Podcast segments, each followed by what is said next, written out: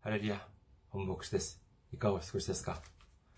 私は現在、日本群馬県にあります、伊香保中央教会と世界宣教群馬教会に仕えております。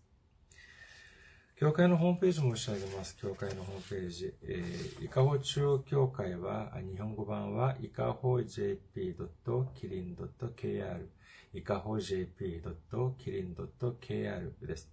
そして、世界宣教群馬教会は、群馬県伊勢崎市にあります。それで URL は、伊勢崎 .kirin.kr、伊勢崎 .kirin.kr です。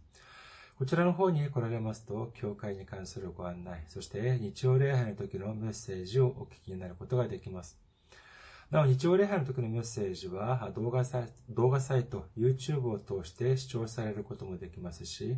ポッドキャストを通して音声としてお聞きになることもできます。次に、えー、私は今、キリン宣教会をに使えております。キリン、キリストの木、そして隣人の隣、キリン宣教会です。URL はキリン .kr、あるいはキリンミッション .com です。キリン .kr、またはキリンミッション .com であります。皆さんのご訪問をお待ちしております。次に私どものメールアドレスです。メールアドレスは、キリンミッションアットマーク gmail.com キリンミッションアットマーク gmail.com あるいは、キリンアットマークキリン .kr キリンアットマークキリン .kr です。こちらの方にメールを送ってくださいますと、私はいつでも直接受け取ることができます。次に、先週も選挙支援としてご奉仕してくださった方々がいらっしゃいます。キム・ギュシクさん、キム・ジュンギュさん、ユン・チャンジョさん、キム・ソンヨンさん、新教のオー・ヒョンソンさん、ファン・ギュハンさん、そしてファン・ソクさんが選挙支援としてご奉仕してくださいました。ありがとうございます。本当に本当に大きな励みになります。イエス様の驚くべき祝福と溢れんばかりの恵みが共におられますようお祈りいたします。次に、選挙支援としてご奉仕してくださる方々のためにご案内いたします。まずは、日本にある銀行です。群馬銀行です。店番号は190、口座番号は1992256です。群馬銀行、店番号は190、口座番号は1992256です。次に、ゆうちょ銀行のお案内をいたします。ゆうちょ銀行は、記号は10450、番号は356-44801、えー、天板は048です。ゆうちょ銀行、記号は10450、番号は356-44801、天板は048となっております。次に、韓国にいらっしゃる方々のためにご案内いたします。これは韓国にある銀行です。KB 国民銀行です。口座番号は07921-0736-251です。KB 国民銀行口座番号は07921-0736-251です。私どもの教会はまだ財政的に自立した状態ではありません。皆様のお祈りと選挙支援によって支えられております。皆様のたくさんのお祈り、ご関心、ご参加、ご奉仕、お待ちしております。それでは、今日の御言葉を見ています。今日の御言葉は、ローマ人の手紙8章24節から25節までの御言葉です。ローマ人の手紙8章24節から25節です。お読みいたします。私たちはこの望みとともに救われたのです。目に見える望みは望みではありません。目で見ているものを誰が望むでしょうか？私たちはまだ見ていないものを望んでいるのですから、忍耐して待ち望みます。アメン。ハレリヤ。主を愛する方はアメンと告白しましょう。アメン。今日は皆様と一緒にローマ人の手紙68番目、8回目の時間といたしまして、望みを持つものというテーマで恵みを分かち合いたいと思います。今日の御言葉をもう一度見ています。ローマ人の手紙8章24節から25節です。私どもはこの望みとともに救われたのです。目に見える望みは望みではありません。目で見ているものを誰が望むでしょうか私たちはまだ見ていないものを望んでいるのですから、忍耐して待ち望みます。今日の本文では、望みということについて書かれております。今日はこの望みに対して、関して勉強してみたいと思います。今日の御言葉を理解するためには、まず次の御言葉を押さえる必要があります。第一コリント人への手紙13章13節です。第一コリント人への手紙13章13節こういうわけで、いつまでも残るのは信仰と希望と愛。これら3つです。その中で一番優れているのは愛です。皆さん、この御言葉を皆さんはどのように理解されておりますか？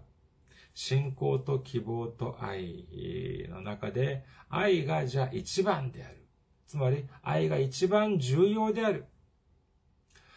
もしかして皆さんそのようにお考えではありませんか？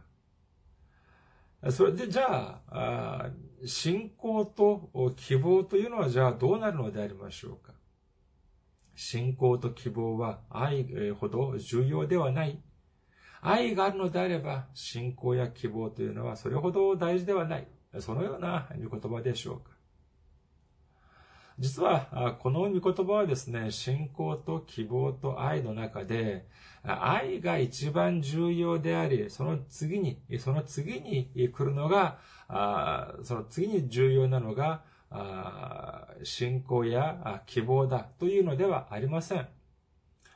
ここではですね、信仰と希望と愛というのは、一般的な意味で書かれているのではなく、一つのことに対する、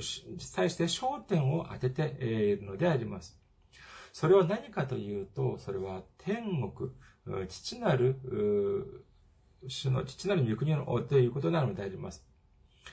天国についての御言葉がまさしく希望と、信仰と希望と愛なのであります。これですから、これをまあ、砕けた言い方にしますと、わかりやすく申し上げますと、信仰というのはですね、天国に関する信仰、そしての希望というのも、天国に関する希望、そして愛というのは、天国での愛、これを指しているのであります。ここで愛だけ少し違うというのは皆さんお気づきになりましたでしょうか？もう一度申し上げます。信仰というのは天国に関する信仰であり、希望というのは天国に関する希望でありますが、愛というのは天国に関する愛というのではなく、天国での愛というふうに申し上げました。まこの違いについて、まず見てみて、見てみることにいたします。ローマ人の手紙3章23節から24節すべての人は罪を犯して神の栄光を受けることができず、神の恵みにより、キリストイエスによる贖いを通して、値なしに義と認められるからです。というふうに書かれております。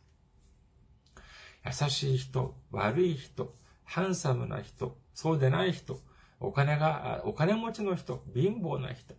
あそして、学がある人、学がない人、このような条件ではないのであります。聖書によりますと、どういうふうに書かれているのかというと、すべての人というふうに書かれているのであります。すべての人が罪を犯すことによって、神の栄光を受けることができなかったというのであります。これはどういう意味かというと、神様の目からしてみれば、正しいと思われる人は、たった一人もいないということなのであります。しかし、イエス様の十字架の働きによって、私たちは値なしに、つまり、ただで義として認められたということなのであります。それではじゃあ、久しぶりにお伺いしてみましょうか。義と認められるというのはどういう意味でありましょうか？それはそうです。天国に入ることができる資格が与えられたということなのであります。すべての人が罪を犯して神の栄光に栄光を受けることができなかったにもできなかったというのは、この世の中の誰しもが神、父なる天国の、父なる国の、御国に入ることができない、天国に入ることができないということなのでありますが、その、その、天国に入ることができ、入ることができる、そのような合格点を受けることができなかったということなのであります。ヘブル人の手紙10章19節こういうわけで兄弟たち、私たちはイエスの血によって大胆に聖女に入ることができるのです。できますというふうに書かれております。にもかかわらず、イエス様の十字架、イエス様が十字架の上で流してくださった、血を流してくださり、そして私たちの罪をすべて解決してくださったことによって、私たちはイエス様を信じる、信じるだけで、神様の恵みによって義として認められ、天国に入ることができるということを信じる皆様であることをお祈りいたします。しかし、私たちはまだ、ここは今、まだ天国ではありません。ただ、天国に入ることができる資格を与えられたということなのであります。私たちは将来え、こちら、この、この間の生を終えた後、あるいは、それ以前にイエス様が来られて、審判をされるとき、裁きをされるときに、その時に救われて、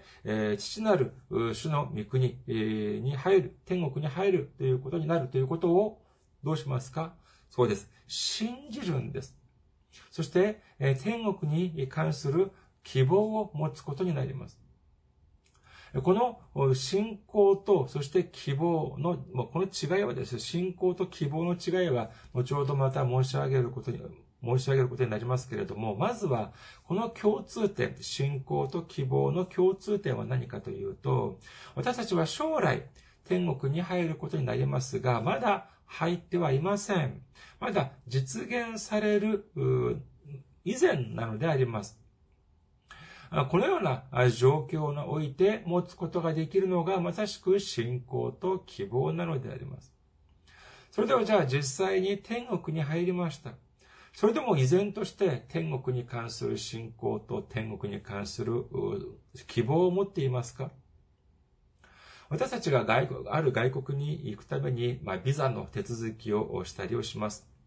必ず私はビザを取得できる。必ずその国に入国することができる。そのような、まあ、信仰と、この日本の聖書はですね、いまいちの引っかかるのはですね、信仰と信じる心というのを一緒にしております。これがどうも私は 腑に落ちないというのが、ちょっとまあ、あの、あります。ですから、ここでは、その正確に言うとですね、信仰というよりは、信じる心というふうに言った方がいいと思います。ですから、えーまあ、聖書には、その、えー新海約2017には、信仰というに書かれてありますけれども、これは信仰というよりは、信じる心という方がいいのではないかというふうに思われます。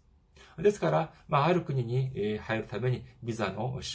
手続きをしたり、そのような準備をします。その時には、私は必ずその国の、そのビザを取得ができる、その国に入ることができるという信じる心と、そして希望を持って手続きを進めます。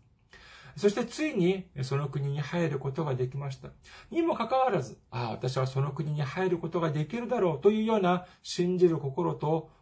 希望を持っているでしょうかいやいや、すでにその国にも入ったではありませんか。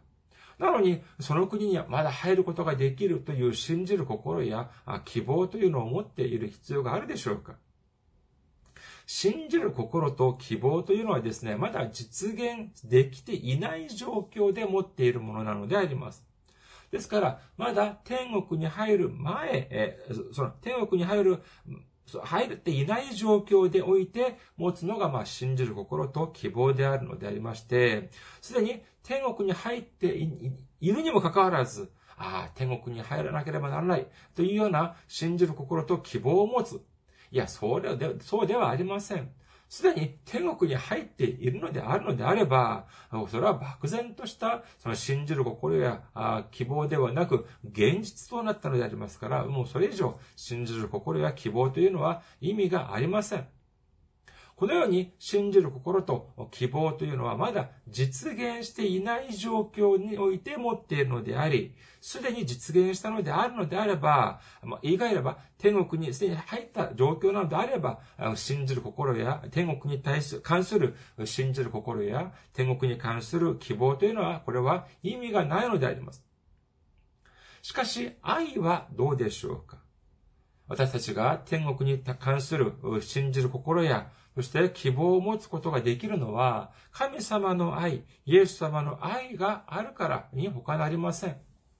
ローマ人の手紙5章8節しかし私たちがまだ罪人であった時、キリストが私たちのために死なれたことによって、神は私たちに対するご自分の愛を明らかにしておられます。まあ、私も含めてですけども、時々の人間というのはですね、え口先ばかり、え答えあって、まあ実践が伴わない、えそういう時も多々あるのでありますけれども、神様はそうではありませんでした。神様は私たちの罪を解決してくださるために、一人子イエス様を私たちに送ってくださいました。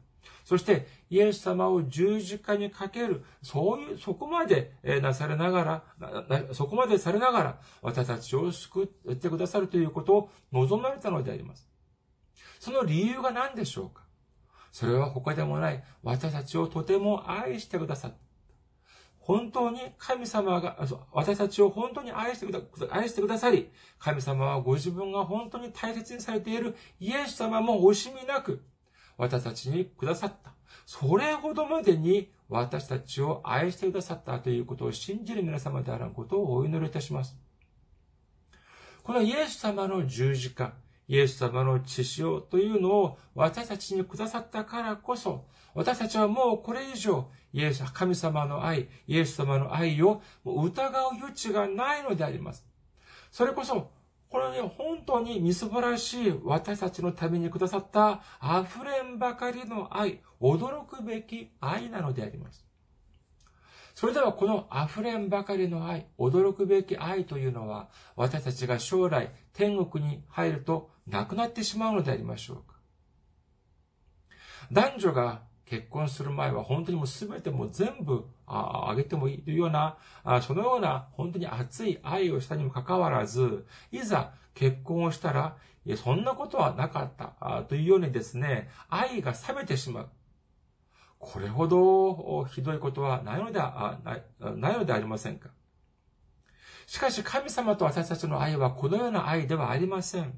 第一コリント人の手紙13章12節今私たちは鏡にぼんやり映るものを見ていますが、その時には顔と顔を合わせて見ることになります。今私は一部分しか知りませんが、その時には私が完全に知られているのと同じように、私も完全に知ることになります。今は神様の考え、イエス様の考えがですね、はっきりわからない時もあります。それこそ、ぼんやり見えることもあり、ある時はですね、本当に神様は私を愛してくださるのは、これは本当なんだろうかイエス様が私たちを愛してくださる、私を愛してくださるというのは本当なんだろうかというようにですね、疑う時もあったりもします。しかし、将来神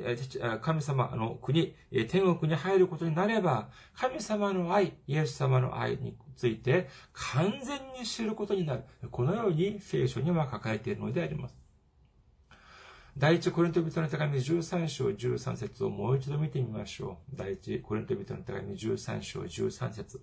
こういうわけで、いつまでも残るのは信仰と希望と愛。これら3つです。その中で一番優れているのは愛です。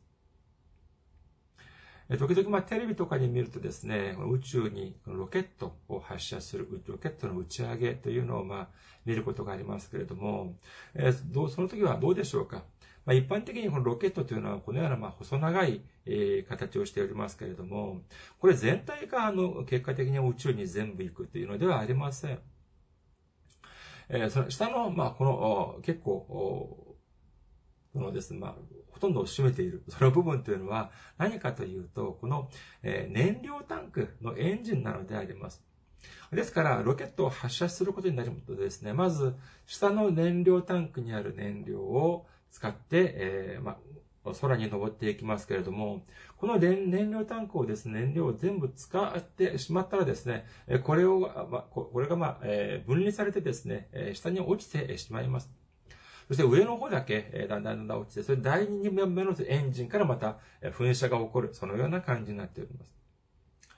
まるでその天国に行く時のですね、その望みというのは、この天国に行くためのそのエンジン、燃料タンクというふうに言うことができます。その天国に行くための、まあ、推進装置というふうに言えます。そしてついに天国に行く、行った後はですね、それはもう現実になったから、あその望みとか、それはもう意味がないのであり、なくなってしまうのであります。ですから今日の本文の24節にもどういうふうに書かれているでありましょうか？ローマ人の手紙8章24節私たちはこの望みと共に救われたのです。目に見える望みは望みではありません。目で見ていないも、目で見ているものを誰が望むでしょうか？まず、私たちが救われたというのは、これはどういう意味でしょうか？これは、まさしく私たちが天国に行くことができるということを意味します。しかしまだここは天国ではありません。すでに天国であるのであれば、望みというのではなく、希望というのではなく、現実であります。ただ、将来天国に行くことができる、そのような希望を持っていることということなのであります。しかし、神様の愛、イエス様の愛というのはどうでしょうか？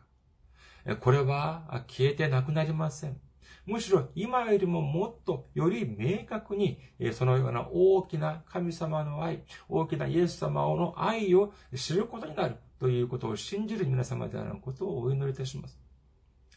まさしくそのような意味において愛が最も優れているというふうに書かれているのであります。その次に、その次に、次にじゃあ、えー、希望、その、信じる心と希望というのはどういうふうに違うのかについて見てみることにいたします。先ほど申し上げましたそのロケットの例によりますと、その、信じる心と希望というのは全てこの燃料タンクなのであります。天国に行くための、ね、エンジンということであります。天国に入ってしまえば、その希望というのは、まあ、意味をなさないというふうに申し上げましたけれども、この信じる心もやはり同じであります。考えてみてください。私たちがお祈りをするときにどういうふうにお祈りをするでありましょうか。例えば、これは、これ、あ、これこれこういうふうにしてくださることを信じます。こういうふうにお祈りをします。その理由は何かというと、これがまだ成し遂げられてないからなのであります。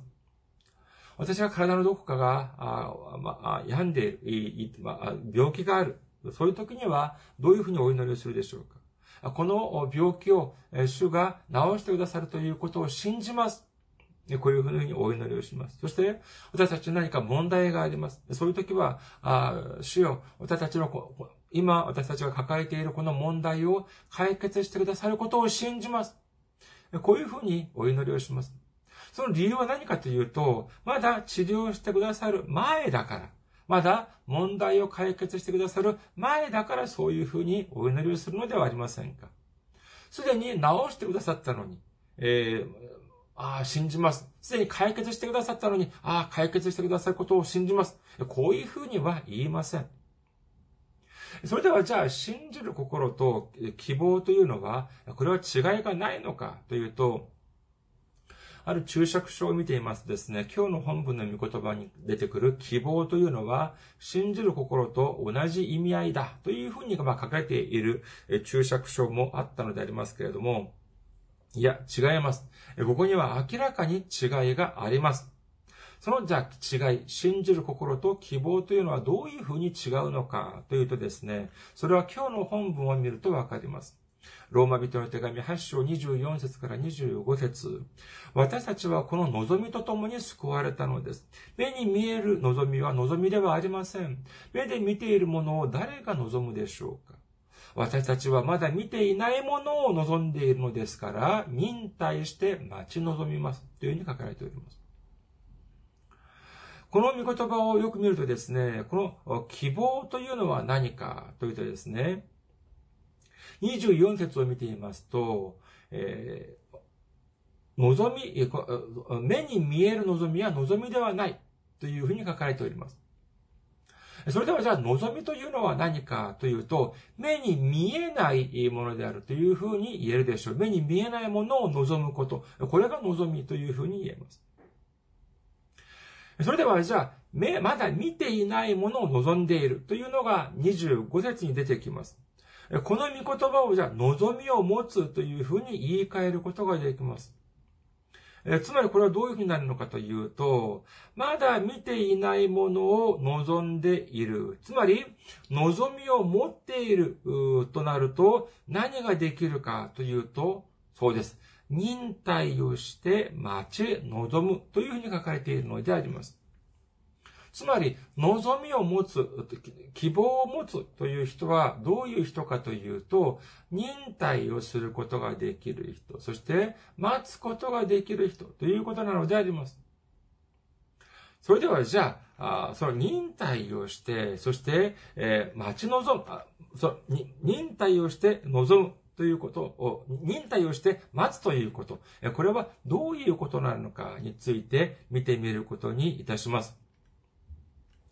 教会を見ていますとですね、まあ、少しまあ、おかしく聞こえるかもしれませんが、この信じる心を持つ人はたくさんいらっしゃいます。しかし、希望を持つ人は意外と少ないのではないかという考え、思いを拭うことができません。まあ、信じる心があるから、教会に出席されます。信じる心があるから、礼拝を捧げます。信じる心があるから、お祈りもいたします。ここまではまあ、それほど難しくありません。しかし、じゃあ問題は何かというと、希望がない場合が多いのであります。希望がある人は忍耐をすることができます。そして希望がある人は待つことができるのであります。しかし、信じる心だけあって、そして希望がない人はどうでありましょうか？教会に通います。礼拝も捧げます。お祈りもします。しかし、忍耐をすることができません。待つことをすることができません。このような人を見ていますですね、どういうふうにお祈りを捧げるでしょうか。主よ、今すぐ叶えてください。今すぐ報いてください。こういうふうにお祈りいたします。それでもダメなのであれば、断食もします。徹夜礼拝もします。そしてもっと大きな声で、主よ、今すぐ、叶えてください。今すぐ直してください。今すぐ解決してください。こういうふうにお祈りをするのであります。ここで私たちはですね、エリコの攻略の場面を思い浮かべてみようと、見ようと思っております。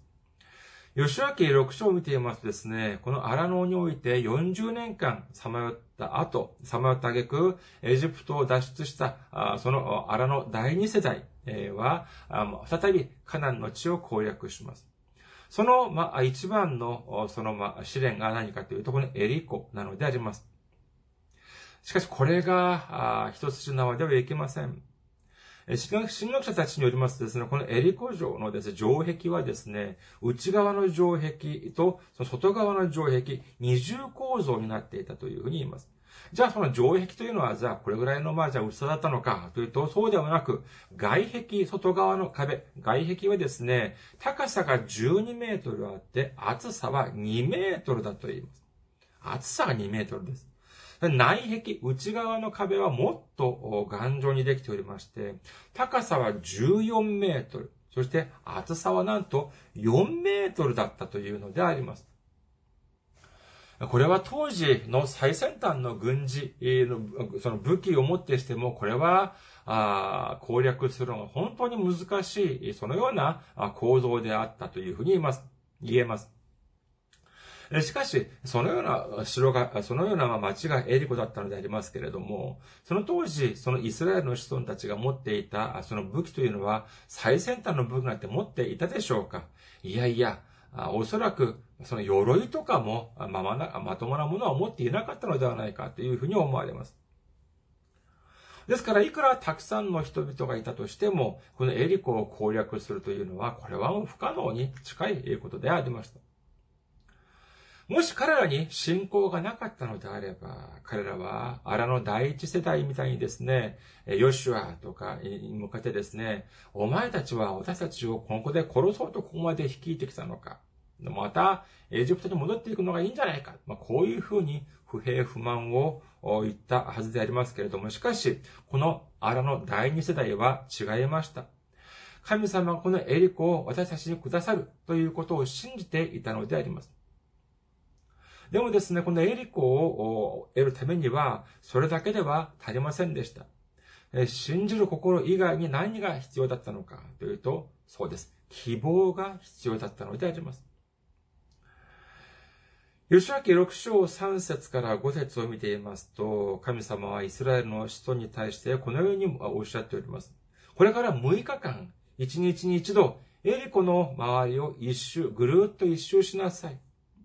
そして、最後の7日目には、そのエリコの町を7周、周りを7周回って、そして、えー、ラッパを吹きなさい。そうすれば、城壁が崩れます。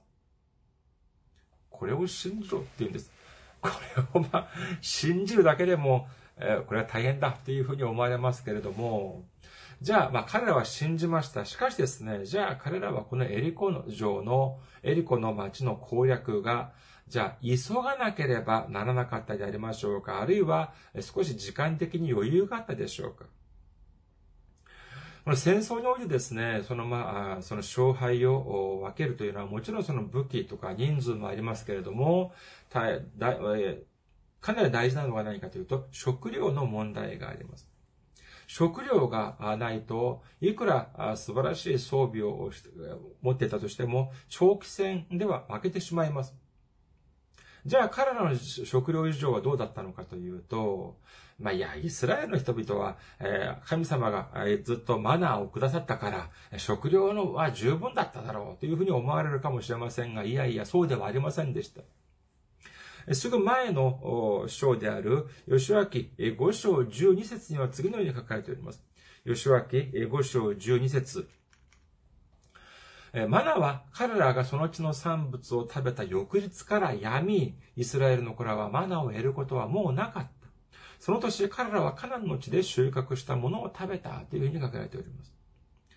彼らは40年間、彼らが40年間食べてきたマナというのはもう、これ、もう病んでしまいました。もう与えられません。カナンの地の産物を食べた、カナンの地で収穫したものを食べたということになりま、あ、で書かれておりますけれども、今はカナンの地、そのヨダンの川を渡ってきたばかりであります。豊富な食物というのは、その町の中にあって、外にはそれほどたくさんあるわけがありません。せいぜい、ま木の実があったくらいでしょう。しかし、イスラエルの民は、の数は200万人に及んだと推測されております。そのようなたくさんの人々が食べられる十分な、そのような食料が、その町の外にあるはずがありません。ですから、ここで確実な、確かなものは何かというと、イスラエルの子孫たちはですね、この食料事情が豊かではありませんでした。もう、マナも降ってきません。食べられるものは十分ではありません。一日も早くこのエリコを攻略しなければならなかったはずであります。なのに神様は何ておっしゃってるのかというと、6日間、1日1回、エリコの街を一周する。そして7日目に7周回って、ラッパを吹くというんです。ここで私たちは選択をしなければなりません。7日間待つか、あるいは今すぐ城壁を崩してくれと断食をして一晩中大声でお祈りを捧げるか。どちらを選ぶか私たちは選択をしなければならないのであります。皆さん、この待つということを軽んじる場合がありますけれども、私たちは待つというのはですね、何もせず、ただぼーっと待つというの、そういう意味ではありません。今年2022年、えー、北京では冬季オリンピックが開催されますが、まあ、冬季でもあり、え、まあ、冬季でも夏季でも、その4年、そのオリンピックというのは4年に一度開かれます。その時にですね、その、まあ、スポーツ、その競技を中継するアナウンサーは、まあ、ほとんど漏れなく次のようなことを言います。ああ、この選手たちは4年間、この瞬間を待ち望んでいました。というふうに言います。これが間違いでしょうか？いや、間違ってはおりません。4年間待ち続けました。しかし、だからといって、この選手たちは、ただカレンダーだけを眺めながら4年間待っていただけましょうか？いいえ、違います。少なくとも、それぞれの国の代表としてオリンピックに出場するというレベルの選手であれば、少なくともですね、過去4年間は、たった1日も浪費するのではなく、絶えず、絶え間なく訓練に励んできたわけ、来たはずであります。希望というのは待つことができる力であります。しかし、だからといって何もせず、ぼーっと待つというのが、これは希望ではありません。希望というのは、この待つことの中において、その間において、神様の御言葉に従順する力であり、知恵であるということを信じる皆様であることをお祈りいたします。もし彼らが本当に嘆きながらですね、たった今、あ今すぐエリコの城壁が崩れるようにしてください。というふうにお祈りを捧げたのであれば、そのような高い、高くてそのような分厚い城壁は決して崩れることはなかったはずであります。むしろ、食料は、そこをつき、たくさんの人々は飢えて、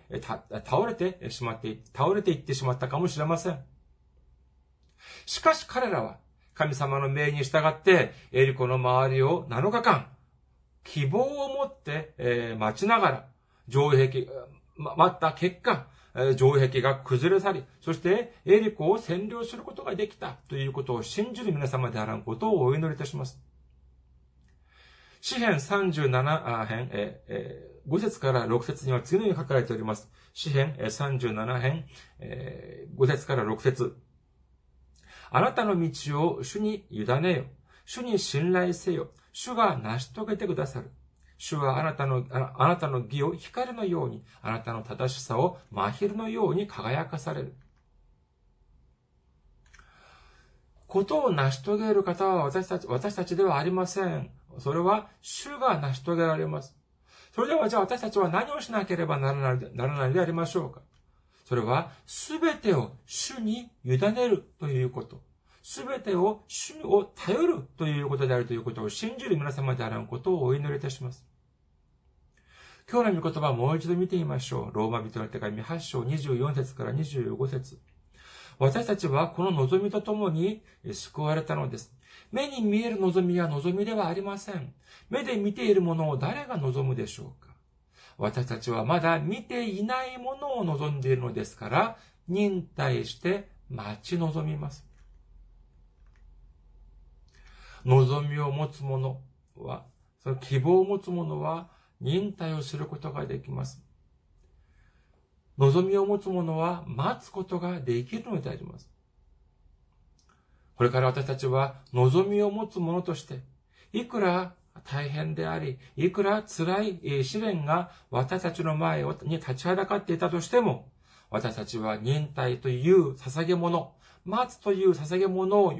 びを持って主に捧げることによって、私たちの前に立ちはだかっているエリコが崩れ去り、